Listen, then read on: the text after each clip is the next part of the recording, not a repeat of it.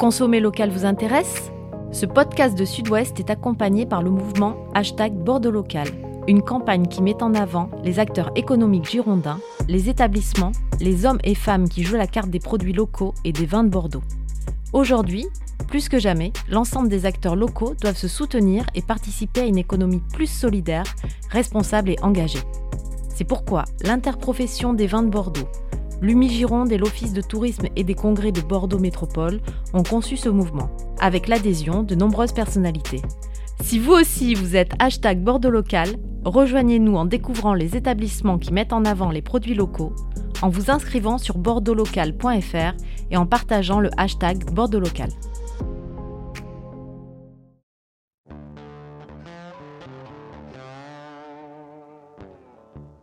Fronton, Cahors, Gaillac, Madiran, Pacheringue, Villebic, euh, Côte de Gascogne, Jurançon, Bergerac, Montravel, Montbazillac, Buzet, Marcillac, les vins du sud-ouest. On en parle aujourd'hui avec un spécialiste. Comment se porte le marché? Quelles sont les tendances? Quelles sont les appellations les plus recherchées? Et l'amateur dans tout ça Aujourd'hui, on fait le point. Bonjour à tous, vous écoutez les 4 saisons du vin, les 4 saisons du vin, le podcast de la rédaction de Sud-Ouest qui raconte le monde du vin qui revient sur ses faits majeurs et qui tente d'en décrypter les enjeux. Saison 5, épisode 23. Je suis Mathieu Hervé, je suis avec César Compad, responsable de la rubrique 20 à Sud-Ouest. Bonjour Mathieu, bonjour à tous. Et nous recevons aujourd'hui Jérôme Barada, fondateur de la maison Marler, spécialisée dans les vins du Sud-Ouest. Bonjour Jérôme Barada. Bonjour Mathieu, bonjour César. Alors aujourd'hui, on sort de Bordeaux. Avant de débuter cet entretien, petit état des lieux avec toi, César. Qu'est-ce que c'est les vins du Sud-Ouest? 13 départements, de l'Aveyron au Pays Basque jusqu'au Massif central. Parle-nous de cet ensemble de vins. Premier élément, quand on parle de vins du Sud-Ouest, on parle des vins de la région du Sud-Ouest hors Bordeaux. Ça peut être contre-intuitif parce que par définition, quand on est à Paris ou en Belgique, Bordeaux est quand même dans le sud-ouest. Donc aujourd'hui, on va parler des vins de la région du sud-ouest hors Bordeaux. Tu l'as dit, Mathieu, ils sont nombreux, on, va en parler. Il y a les grandes familles, c'est la famille de Bergerac, de la Dordogne, des vins qu'on connaît, de Montbazillac. Ça, c'est la première grande famille. La deuxième grande famille, elle est autour de la Gascogne, avec euh, des vins blancs, euh, des groupes euh, performants en Gascogne, avec beaucoup d'exportations. Et un troisième ensemble autour de Cahors et de Gaillac, des vignobles qui ont leur personnalité, qui ont leur cépage. Et puis on peut aller dans notre région jusqu'à Jurançon, un, vignoble très performant, jusqu'à jusqu'à où on fait où il y a une cave coopérative qui travaille très bien, il y a des producteurs, il y a, des travaux, il y a des, il y a des, il y a des jolis produits. Voilà, donc euh, le Jurançon, c'est une chance dans notre région d'avoir euh, autant de vins euh, différents. Ce n'est pas le cas dans d'autres vignobles français ou même à l'étranger. Et voilà, l'objectif d'aujourd'hui, c'est d'essayer de, de découvrir tous ces vins de la région hors Bordeaux. Alors on va se, tourner vers le, Béarnais de, l'étape. Euh, Jérôme Barada, vous êtes passé par la Californie, l'Amérique du Sud, euh, l'Espagne, euh, avant de, fonder votre société, la Maison Marler. Présentez-nous là rapidement. Maison Marler créée en 2011, le 4 avril, donc on va bientôt avoir 12 ans. Euh, c'est une maison donc spécialisée en vins de propriété du Sud-Ouest. On couvre les trois grands pôles, euh, comme vous l'avez dit, le pôle toulousain, le pôle bergeracois et puis le pôle du Piémont-Pyrénéen. Euh, si on regarde un petit peu pour expliquer la mission de, pourquoi on a créé ça, en fait, les vins du Sud-Ouest ont une notoriété relative par rapport à d'autres euh, grandes appellations de Bordeaux et d'ailleurs de Côte-du-Rhône, des, blockbusters mondiaux, j'ai envie de dire. Et on a un déficit de notoriété et il y a aussi un déficit d'image. C'est du moins ce qui a œuvré à pourquoi créer euh, une maison transversale. Et comme toutes les grandes régions, Bordelais est peut-être le plus grand exemple, il y a des grandes maisons de négoce en parallèle des, propriétés et des coopératives qui peuvent très bien travailler aussi. Mais dans, le Sud-Ouest, eh ben, il n'y avait pas cette offre, on va dire, de maisons de négoce spécialisées, engagées, professionnelles, spécialistes performance, j'espère, euh, performante aussi, j'espère sur la durée. En tout cas, c'est ça que j'ai voulu créer il y a 11 ans. Et avant, j'étais, euh, j'ai commencé ma carrière et mes études, j'ai fait une école d'ingénieur en agriculture et j'ai commencé la plupart de mes stages dans le monde de la vigne et du vin. Marler vient du nom de la ferme et du domaine de ma famille en Berne. C'est ma manière de continuer euh, l'aventure, même si maintenant il n'y a plus vraiment de vignes pour, euh, pour, produire du vin, on va dire, en tant que tel.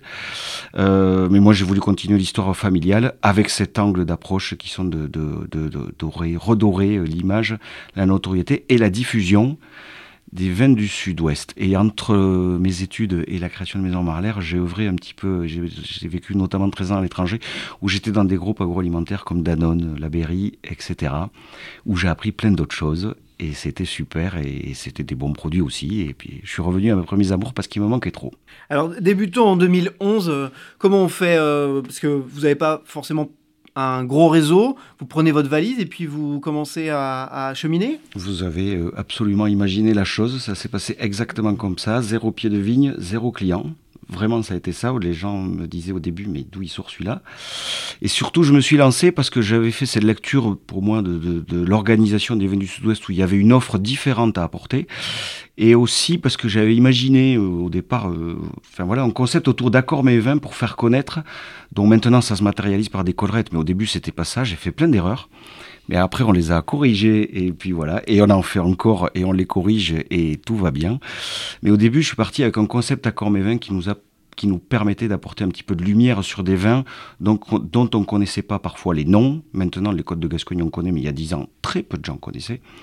Euh, et donc de savoir comment associer ou comment consommer tel vin euh, avec tel plat, etc. Alors si on met une viande rouge avec un Bordeaux, honnêtement, on va pas apporter grand-chose, je pense, comme éclairage au consommateur.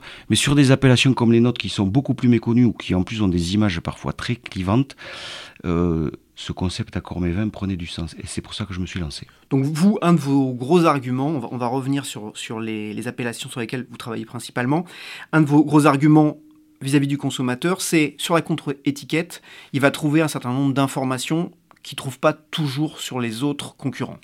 Pas que sur la contre-étiquette, sur la partie frontale de la bouteille à travers une collerette pour que ça ne devienne pas la principale clé de choix, mais une des deux ou trois principales avec l'appellation et le prix en général qui sont souvent les deux premières.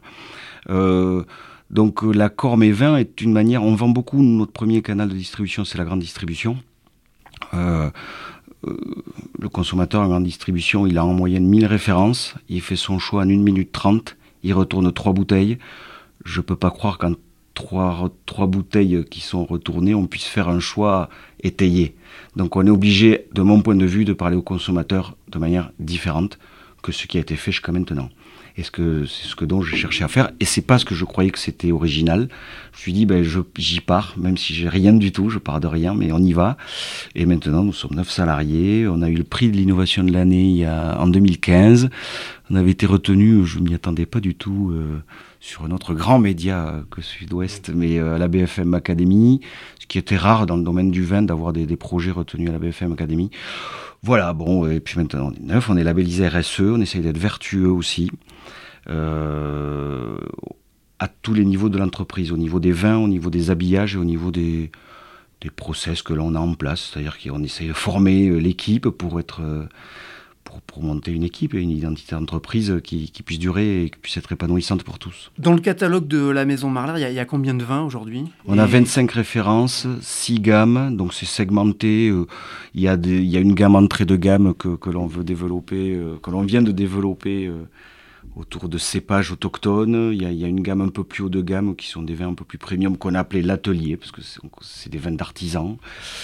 On a une, gamme cœur de gamme qui s'appelle le banquet gourmet. L'idée, c'est de véhiculer l'image du Sud-Ouest aussi et l'identité du Sud-Ouest par nos noms de gamme. Alors qu'ils puissent être attractifs parce qu'il faut vendre, mais aussi pour apporter de la lumière à nos vins. Euh, que personnellement j'adore. Donc euh, je veux que les gens puissent les adorer autant que possible. parlons, parlons couleur et, type de vin. On en parle régulièrement autour, euh, autour de cette table, Monsieur Barada. Le, rouge, le blanc, le rosé. Euh, il y a des dizaines d'appellations dans le sud-ouest. Dites-nous ce qui marche, ce qui marche pas. Il y, a, des tendances profondes qui se dégagent. Alors, le sud-ouest connaît des difficultés consistantes comme toutes les régions du vin en France. les AOP en rouge dans le sud-ouest, c'est pas la joie ça, ça va pas bien. Les derniers chiffres de l'année dernière, on est sur des, pertes de 8-10%. Bon, voilà, donc c'est à peu près euh, comme beaucoup d'autres appellations. Ce qui sort du lot, évidemment, ce sont les blancs. Il y a une forte demande en blanc. Et il se trouve que le sud-ouest, on est surproducteur en blanc, notamment avec les côtes de Gascogne. La production en blanc dans le sud-ouest, ça pèse quand même entre 40 et 45% des volumes totaux produits. Ah donc c'est conséquent. Bien au-delà de Bordeaux. exactement, c'est très conséquent. Donc c'est une chance. Ah, c'est une chance euh, complète. Deuxième tendance euh, de fond qui œuvre positivement, une des rares qui œuvre positivement, c'est les IGP. Et là, une fois de plus, les Gascognes, ce sont des IGP. Et donc, euh, donc on coche des cases. Et puis les Gascognes, c'est un de nos points forts. il se trouve aussi à l'échelle de la maison. après, moi, en rouge, les AOP ne vont pas très bien, même si Pécharmant tire son épingle du jeu alors que c'est la plus valorisée de tous en plus. Donc c'est euh, et c'est une petite appellation. C'est une petite appellation, mais là, moi je trouve qu'il y a eu un travail toujours très bien fait à l'échelle de l'appellation et à l'échelle des, producteurs qu'il y a eu aussi. Il y a une très bonne image de pêche charmant. Euh, la valorisation a été au rendez-vous, la qualité est au rendez-vous, et finalement, même dans des contextes de crise, euh, elle résiste mieux que d'autres. Elle est à moins de 2 ou moins de 3 ce qui est bien moindre que, d'autres, on va dire. Donc elle tire son épingle du jeu, je dirais, à ce, à ce titre-là. Euh, Cahors, euh, comme Madiran, comme Bergerac, euh, connaissent des difficultés. Pourtant, le cépage Malbec, euh, moi j'y crois beaucoup. et en IGP, nous on a une cuvée qui, qui marche très bien. Voilà, mais les tendances, c'est les blancs, les IGP. Et c'est ça qui, je pense aussi, peut-être, je, ce n'est qu'un avis, je ne suis pas expert en marketing, mais je pense qu'en fait, euh, ces approches-là rendent la consommation du vin assez accessible pour les consommateurs. Et pour moi, c'est capital de savoir parler aux consommateurs aujourd'hui parce que parce que parce qu'on en a besoin. Et puis quand on voit les chiffres de vente de vin qui perdent des consommateurs chaque année, euh, pour moi, il y a des questions fondamentales, même peut-être autant que le réchauffement climatique, je dis pas plus, mais autant, qui sont mais comment on recrute des jeunes et des consommateurs de vin, quoi Parce qu'aujourd'hui, vous avez 60% des volumes de vin, je suis pas sûr de ma stat, mais dans l'ordre de grandeur, 60% des volumes de vin sont consommés par des gens qui ont plus de 50 ou 60 ans. Donc, euh, on a quand même un souci de consommation majeur qui nous arrive dans les 10 années qui viennent.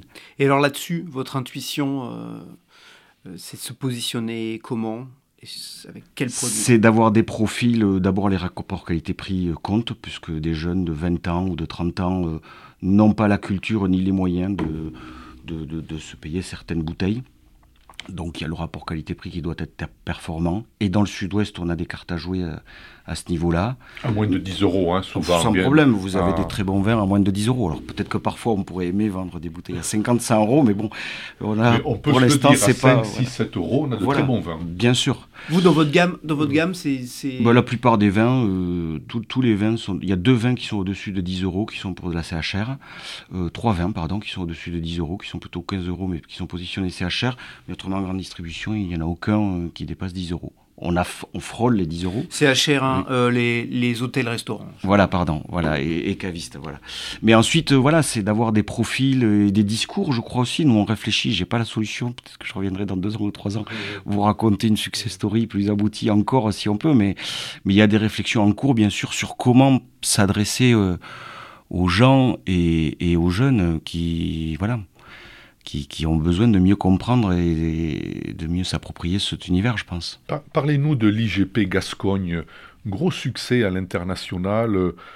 En France, il y a des marques euh, qu'on connaît, mais c'est quand même un joli succès qui est, complètement méconnu, les IGP Gascogne. Ça commence à changer fortement maintenant. Ça commence à ah, changer. ça commence à changer fortement. Bien sûr que presque tout le monde vont connaître. C'est pas de la pub pour mes confrères, mais je les estime beaucoup. Tariquet, Ubi euh, et d'autres. Euh, euh, voilà. ce sont des noms très connus du grand public et, pas peut-être pas que la moitié des consommateurs vont savoir que ce sont des côtes de Gascogne. Néanmoins, le travail de fond se fait. et puis souvent l'agrément de dégustation fait qu'à un moment ou un autre on s'intéresse à ce qu'on déguste normalement. Donc mmh. Donc voilà, mais c'est, c'est pas, ça va pas s'arrêter à mon avis, c'est loin de s'arrêter. Et les cépages particuliers qu'on trouve dans le sud-ouest, en dehors des grands cépages mondiaux, il y, a, des choses à creuser là, il y a des pistes parce que là-dessus, effectivement, les, amateurs en quête d'expérience, euh, quand on commence à leur parler de négrette, de tanat, de pruna, prunelard. Euh, de, de fer servant doux, tout de suite là, euh, les, les, yeux, les yeux commencent à. à- Alors, à- c'est c'est un labyrinthe même pour nous dans le sud-ouest, je vous rassure. Dans le sud-ouest, ils sont recensés 400 cépages plantés. Mais sur ces 400 cépages, ce que je trouve extrêmement intéressant, sur ces 400 cépages, il y en a 130 qui sont dits autochtones. Donc ce sont des cépages qui viennent du sud-ouest. C'est un réservoir euh, pour, la, pour le réchauffement climatique, pour la diversité des profils, pour pour le- l'essor, le, renouveau de la région, j'espère. Pour moi, c'est un réservoir de créativité et de travail d'abord technique qui est gigantesque. Euh, le Cabernet Franc, on dit qu'il est né au Pays Basque. Je suis pas sûr, puis je veux pas me faire des ennemis ici. Je suis pas voilà, mais mais euh, mais euh, mais euh, il y a beaucoup de cépages que l'on connaît qui sont en fait du Sud-Ouest. Vous avez le Colombard, vous avez le Tanat, le Malbec. Certains ont essaimé au niveau mondial. Enfin, le Tanat, le Malbec, on le connaît en Amérique latine. Vous avez aussi le Petit Mansin, le Gros Mansin de Jurançon. Moi, j'en suis fan. Vous avez de l'Uni Blanc, même, on le retrouve à Cognac aussi, mais aussi en Gascogne. Euh, voilà, en fait, il y a des cépages qui ont beaucoup d'identité, qui ont beaucoup de diversité, de différenciation. Et j'ai envie de faire un petit clin d'œil à nos, amis bordelais. Euh, je me suis renseigné un petit peu sur l'histoire. Avant le phylloxéra, les principaux cépages plantés à Bordeaux, sauf erreur, je peux me tromper, c'était le petit verdot et le malbec. Donc, le classement de 1855 a été fait avec en partie du malbec. Donc, ce cépage doit pouvoir donner des très grands vins. Donc, voilà ma constatation. Euh, et je me dis que donc, ça me conforte dans le fait que dans le sud-ouest, on ne doit pas faire des vins plus mauvais qu'ailleurs. Je n'arriverai pas à le croire. J'en connais plante- qui en prendront bonne note. Et on plante du, du petit verre d'eau à, à- à- à- et, du, et du Malbec, mais surtout du petit verre d'eau à Bordeaux en ce moment. Effectivement, donc finalement l'histoire euh, se répète. On est, on est un peu. euh, alors, on a parlé de, on a parlé de Bergerac euh, euh, avec Pécharmant. On est un peu chauvin ici. Il y y a une appellation sur laquelle on voulait vous entendre. C'est pas évidemment la, la plus grande, la plus importante, mais c'est Iroulégui parce que Iroulégui, euh, ça chante aux oreilles et le Pays Basque est très sensible. Est-ce que c'est une appellation qui, qui est porteuse? Parce que bah, ce sont des vins qui ont beaucoup d'identité à cause de l'influence océ- océanique. Premier point. Euh, deuxième point, le tra- il se trouve que Maison Marler, je l'ai créé à Bayonne. Maintenant, je vis à Bordeaux depuis 5 ans, mais avant, j'étais à Bayonne. Donc, j'ai côtoyé des producteurs de- d'Irolégui, j'en ai consommé aussi. Euh, énorme respect pour le travail qu'ils font. Parce qu'il n'y a pas beaucoup, de- enfin, il n'y a pas de machine, et puis il faut voir les coteaux. Euh, attention, crapahuter. le travail manuel, là, je veux dire, euh, travailler la vigne, c'est c'est pas à eux qu'on va expliquer les difficultés du travail. Donc, euh, donc deuxièmement, profil, premièrement, profil différencié à cause de l'influence océanique, même si ce sont les mêmes cépages que le Madiran. Euh, deuxièmement, beaucoup de travail euh, fait à la vigne avec beaucoup de difficultés. Et troisièmement, le- moi, le regard que j'emporte, mais quand je, je n'ai pas d'Irolégui dans ma gamme, parce que en fait, quasiment tout est consommé sur place. Et qu'il n'y aurait pas de, de ma lecture, de croissance majeure en termes de capacité de production. C'est tout, Pour aller- tout petit vignoble. hein. Exactement. C'est quelques centaines d'hectares. Et hein. je crois pas qu'il, je sais plus, je crois qu'il est à 200 ou 300 hectares. Je crois que c'est ça. Euh, L'équivalent de deux grands châteaux médocains. Ben voilà. Et donc, euh, il n'y a pas beaucoup de réserve de croissance, parce que là-bas, la réserve de croissance, c'est du travail manuel, c'est des familles. La plupart des exploitations fait 5, 10, 15 hectares. Il y en a une qui sort du lot, qui dépasse les 30, mais il n'y en a qu'une. Et puis, vous avez la cave coopérative. Donc, euh, hormis la, consommation locale, qui déjà, le commerce local absorbe tout, euh, voilà, c'est une niche. On a parlé de, de beaucoup d'appellations euh, et il y a, y a en revanche un, débat qui, commence au moins à Bordeaux euh, à se développer. C'est le débat autour de, du vin de France. Euh, à l'inverse, les, vins du Sud-Ouest, c'est une multitude de, petites euh, appellations. Euh, comment vous vous, positionnez sur, ce, dans ce débat en fait? Est-ce que euh, un vin de France du Sud-Ouest, ça vous, semblerait cohérent au niveau commercial? Ou finalement il vaut mieux avoir effectivement plein d'appellations, peut-être un peu complexes, mais avec de fortes identités? Alors, je ne sais pas si la réponse, euh, je réfléchis en vous écoutant, elle est, intéressante, votre question. Il y a, il y a de quoi dire. hein, euh. Je vais parler pour ce que je connais, les vins du Sud-Ouest, je ne vais pas parler pour Bordeaux, et puis encore moins, je n'ai pas, pas de leçon à donner. Je respecte beaucoup la difficulté de la situation, et puis c'est complexe, donc moi je n'ai pas de solution. voilà. Je vais parler de mes appellations. Euh, ce qui me semble quand même important pour répondre à votre question, c'est que je ne sais pas si 22 francs du Sud-Ouest euh, serait beaucoup de lisibilité. Ce qui me paraît important, c'est que si on fait quelque chose, il faut qu'il y ait une authenticité, une réelle identité et une réelle différenciation. Si c'est faire euh, nommer quelque chose mais qui est ailleurs, je, honnêtement, j'y crois pas beaucoup. Quel que soit le sujet, si c'est euh, des aspects techniques ou des aspects de cépages renommés différemment, bon, euh, je suis pas très convaincu. Donc, euh, euh, je pense que et puis les consommateurs, honnêtement, on le voit dans la société, au-delà du vin, les gens sont exigeants, ils ont raison. on veut tous dans nos vies des choses peut-être abouties, tranchées, qui ont du sens, de plus en plus de sens. Donc, s'il y a des choses qui doivent être mises à plat, elles doivent avoir un réel sens, une, une vraie une vraie consistance, des, vrais fondamentaux, il y a des vraies réflexions derrière. Les lectures que marketing, même si j'aime beaucoup ça, euh, il faut que ça résulte de quelque chose. autrement, c'est creux et ça marche pas. quoi. D'ailleurs, c'est la notion même peut-être d'AOC qui, qui, n'est pas porteuse. Tout à l'heure, vous parliez de, de centaines de bouteilles sur un rayon. Peut-être qu'on achète plus Maison Marlaire euh, Pécharmant qu'une appellation. Bah, peut-être, euh, ça dépendra des appellations, mais il y a des appellations quand même qui rassurent et qui ont une force colossale. Enfin, Bordeaux ça reste quand même indétrônable, et puis c'est très bien que ce soit comme ça.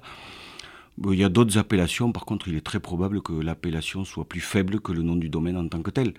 Mais ça, c'est la construction des histoires des appellations, mais des aventures d'entreprise et des aventures personnelles aussi, et ça se construit.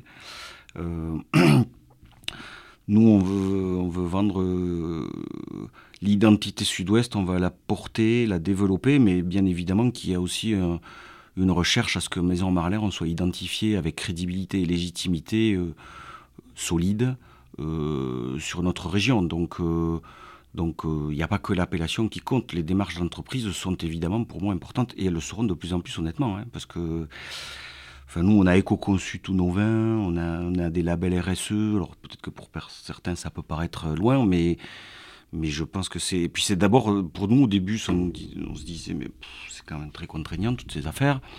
Mais en fait, ça nous a fait beaucoup réfléchir et beaucoup travailler en équipe, en interne. Et déjà, ça a eu ces vertus-là.